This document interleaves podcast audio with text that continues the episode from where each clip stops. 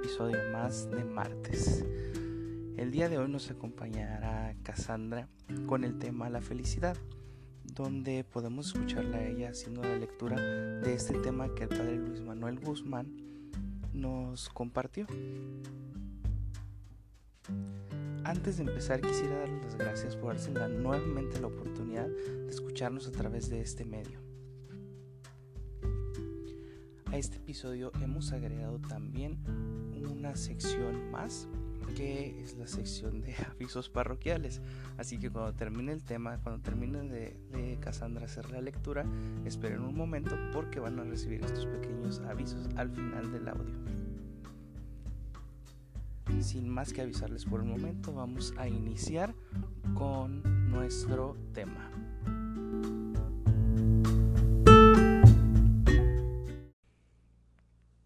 Decimos todos juntos, en nombre del Padre, del Hijo y del Espíritu Santo. Amén. Padre, te damos gracias por un día más de vida, porque nos permites abrir los ojos y nos dejas respirar. Te damos gracias por la semana que ha acontecido, porque nos has dejado llegar hasta el día de hoy con bien.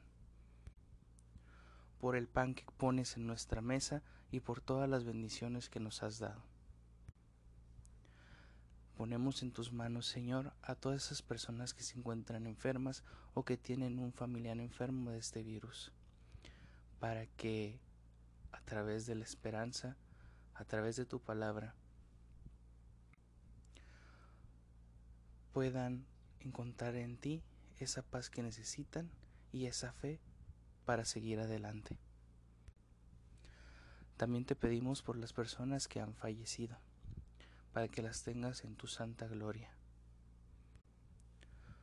Te pedimos por el personal médico, para que les sigas dando fuerzas de seguir adelante atendiendo a las personas enfermas y luchando contra este virus.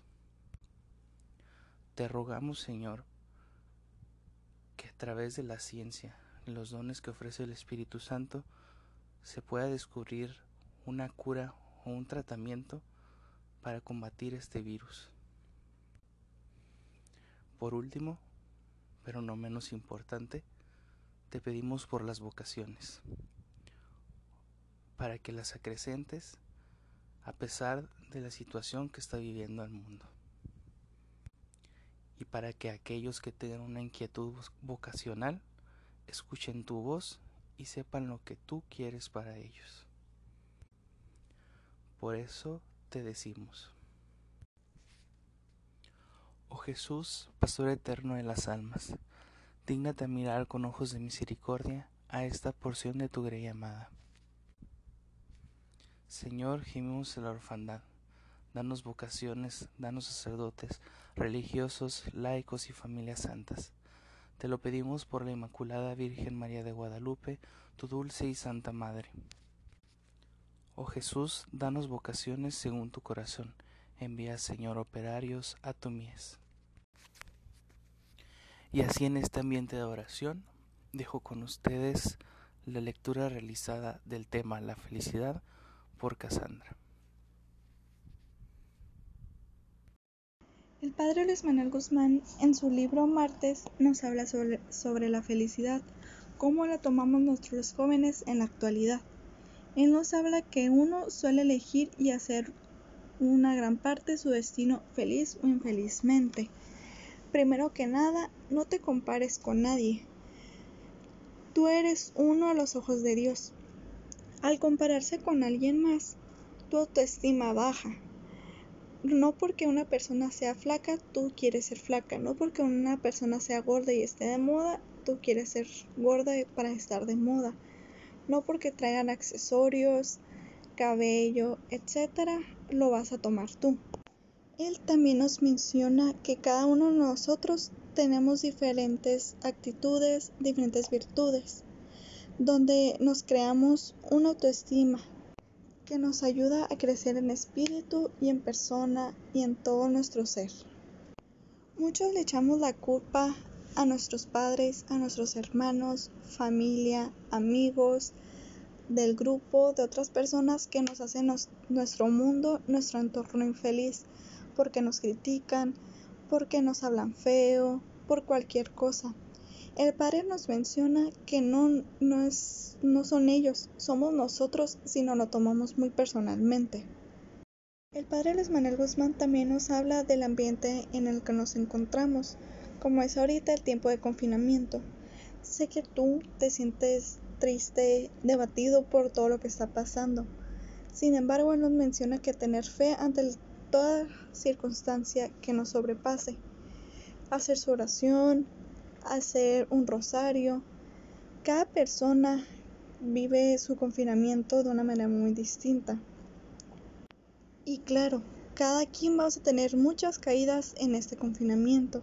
Solo nosotros decidimos si vamos a tomarla feliz o infelizmente, como nos mencionaba anteriormente. Y sé que tienes miedo en estas, con estas circunstancias que están pasando, pero solo tú decides cómo tomarlo, si bueno o malo, si excelente o u horrible. Tú decides cómo te va a afectar en tu vida esta contingencia. Qué fabulosa es la juventud que es capaz de superar las barreras ideológicas, conquistar el respeto humano y actuar por sí misma y por encima de las dificultades. Esto lo menciona el padre Oresman en su libro y también nos hace una pregunta muy interesante. ¿Cuándo vamos a tener contenta a tanta gente? Si no te paras en la escuela, eres un bruto. Si no te paras en la iglesia, eres un hereje. Si vas mucho a la iglesia, eres muy beato. Y si hablas, que ya le pares o ya te calles. Si no hablas, eres porque no eres tímido o, que, o porque no hablas. Dios nos dice que somos únicos e irrepetibles, por eso mismo no podemos tener contenta a tanta gente. Cada quien somos de mentalidades muy diferentes, que pensamos muy diferente a los otros. Y al pensar esto, te preguntas, ¿y si cometo un error? ¿Cómo me van a ver mis compañeros de salón? Si me equivoco en una presentación, si me equivoco en mi trabajo, ¿cómo van a ver los demás? Eso también te afecta en tu autoestima y hace que seas, que seas infelizmente. El dilema que tenemos ahora es que el mundo se ha transformado en su corazón por un nuevo Pentecostés, que nos dé una venida al Espíritu Santo y del amor cuya bandera sea la juventud cristiana y no nos lleve al mal. Ni la sociedad es cristiana, ni la política, ni la familia. Por otro lado, hay la posibilidad de crear un mundo nuevo y mejor, y la misión es tuya o de nadie. Cada uno tenemos una misión en este mundo. ¿Cuál es? Nosotros la tendremos que descubrir conforme a nuestra marcha en el mundo, ayudando a los demás, ir a la iglesia, hacer oración, ahí la vas descubriendo a diario. Él nos menciona, la vida es única y exclusivamente obra de tus manos. Es fabuloso llegar a adquirir plena conciencia de que el autor de la felicidad eres tú y solo tú con la ayuda de Dios claramente. Es la más operante lo que has alcanzado tú. Jamás se podrá tener un encuentro profundo con uno mismo, con el yo capaz de querer, con el yo capaz de afrontar la personalidad frente a cualquier circunstancia, frente a cualquier persona, si no se vence la indecisión, el miedo, la pena de nosotros mismos y salir adelante. ¿Cuántas veces has sido infeliz por una persona o un familiar? Y está bien que se tenga en cuenta las opiniones de las demás personas, siempre y cuando no olvides que la vida la construyes solo tú. Hay muchas personas que te van a criticar por cualquier cosa, como se mencionó anteriormente, pero solo tú lo tomas personalmente o no. En estos tiempos te critican por cualquier cosa. La actualidad es muy diferente a la de tus papás, a la de tus abuelos. Estamos en otra época donde es más liberal, más prejuicios hacia nosotros. Los valores que tenemos actualmente no son los mismos de, de las épocas pasadas, claramente. Esto es porque se va cambiando a la época, a lo que pensamos, a cómo actuamos los jóvenes el día de hoy como es la felicidad. Apoyarse en un hogar es una base, hacerlo con un amigo es una bendición. Apoyarse en un director espiritual es indispensable, pero nunca depender absolutamente de eso. Vas a depender solo de ti. A la hora que te señalen, que te critiquen, que te digan de cosas, va a depender solo de ti. Se pueden decir muchas cosas, pero nunca se podrá pensar, hablar, querer y decir o decidir por otro, pues ya que son cosas muy personales. Al fin de cuentas, la persona que va a dirigir su destino solo eres tú, y tú, y solo tú. Y por último, el Padre nos menciona, el día que el hombre lo quiera, el que la juventud también esté muy dispuesta a luchar para formar ese mundo mucho mejor, ese día lo tendrá. El día que quieras ser feliz luchando para conquistarla, lo tendrás. Y recuerda, cuando Dios te creó, lo hizo con un propósito y un plan. Él ha visto todos tus días justo y antes de haber venido, uno de ellos. Así que recuerda que eres verdaderamente especial a los ojos de Dios. Sin duda que cada uno de los temas que el Padre Luis Manuel Guzmán nos compartió son importantes para nuestras vidas. Vamos a cerrar este momento realizando la oración del brigadista. Si no eres brigadista, ya sabes, puedes unirte a ella. Pon en cada palabra tus intenciones y repítelas con el corazón. Decimos todos juntos. Padre, santifícanos en la verdad. La palabra tuya es la verdad misma. Así como tú me has enviado al mundo, así también los he enviado yo a ellos. Yo por amor a ellos me santifico, a fin de que ellos sean santificados en la verdad. Pero no ruego solo por estos, sino también por aquellos que han de creer en mí por medio de su predicación Padre, que todos sean uno, como tú y yo somos una sola cosa. Cristo, mira con mis ojos, habla con mi boca, sonríe con mis labios, ama con mi corazón. Con María todo, sin ella nada. Cristo vive. Amén. Bien, para concluir pasamos a los avisos parroquiales. Esta sección, como les comenté al inicio, es nueva Vamos a tratarla de hacer eh, cada semana según vayan pasando los días y pues vamos a darles las noticias o los acontecimientos dentro del movimiento, dentro de la iglesia que ocurrieron eh, en el lapso, en el transcurso de la semana.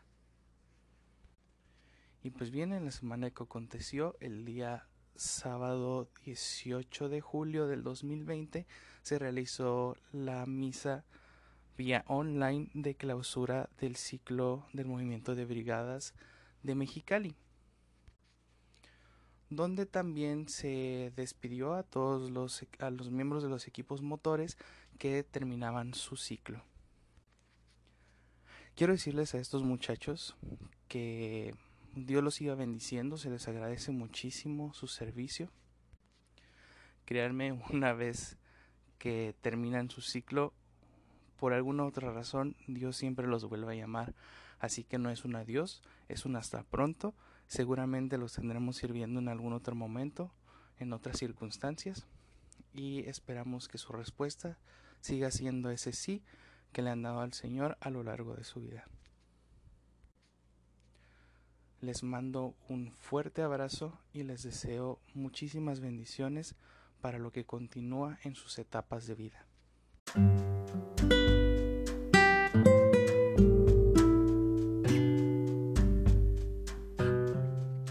Es todo por esta semana. Les agradezco que nuevamente que se hayan podido dar el tiempo de sintonizarnos y escucharnos por este medio. Recuerden seguir nuestras páginas para más actividades, más indicaciones. Eh, Sex Santa Teresa de Calcuta en Facebook e Instagram. Bendiciones para todos en su semana. Que Dios siempre los acompañe, que Madre María los cubra con su manto. Y nos escuchamos la próxima semana en, este, en el siguiente episodio de martes. Un abrazo a todos, que tengan bendecida semana. Adiós.